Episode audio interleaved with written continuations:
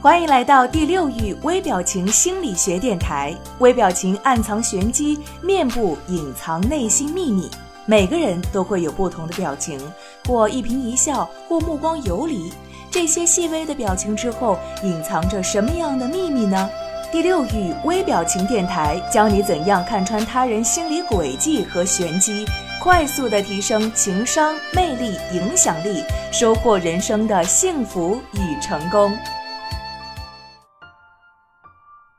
各位好，欢迎再次收听到的是微表情与读心术节目，我是千堂。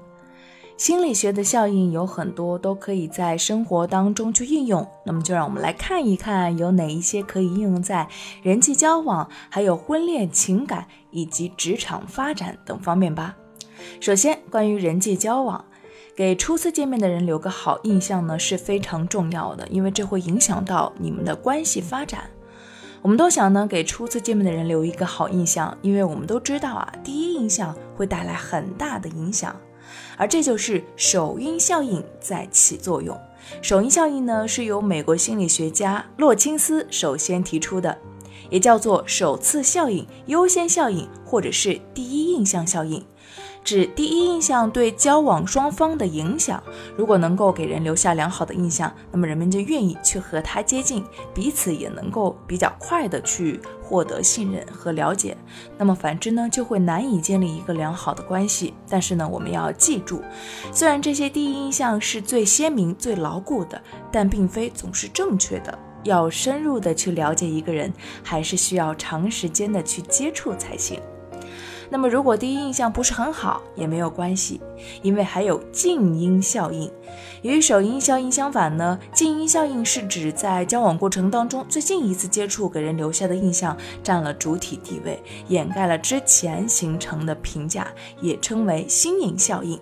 心理学家研究表明啊，对于陌生人来说，第一印象有更大的作用；而对于熟悉的人来说，最近的表现更容易留给我们印象。所以。初次见面会产生首因效应，但随着交往的深入，静音效应慢慢取代了首因效应，会对关系的影响更大。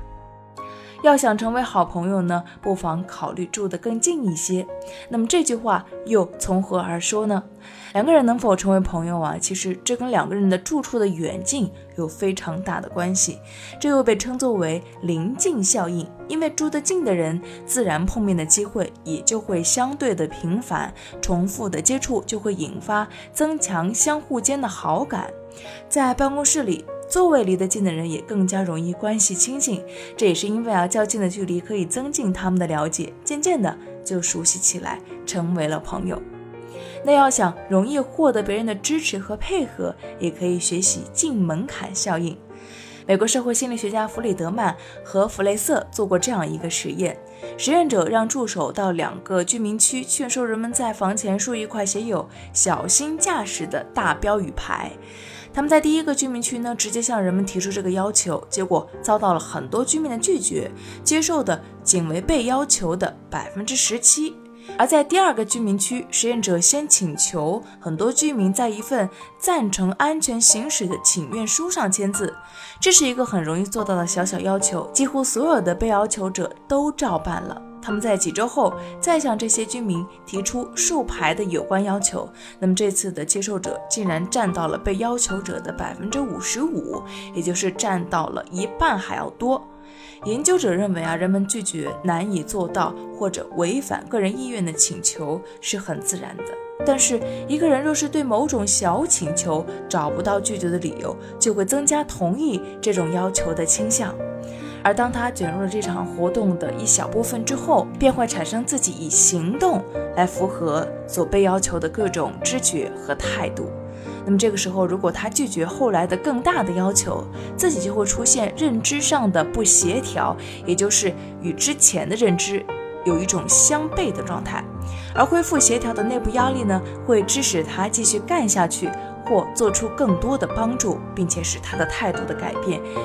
变成了一个持续的过程。那么，运用这个方法来使别人接受自己的要求的现象，心理学上叫做进门槛效应。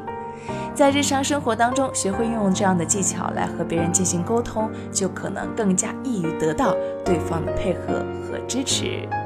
以上呢就是今天的这期微表情与读心术的全部内容，感谢你的收听，我是千堂，拜拜。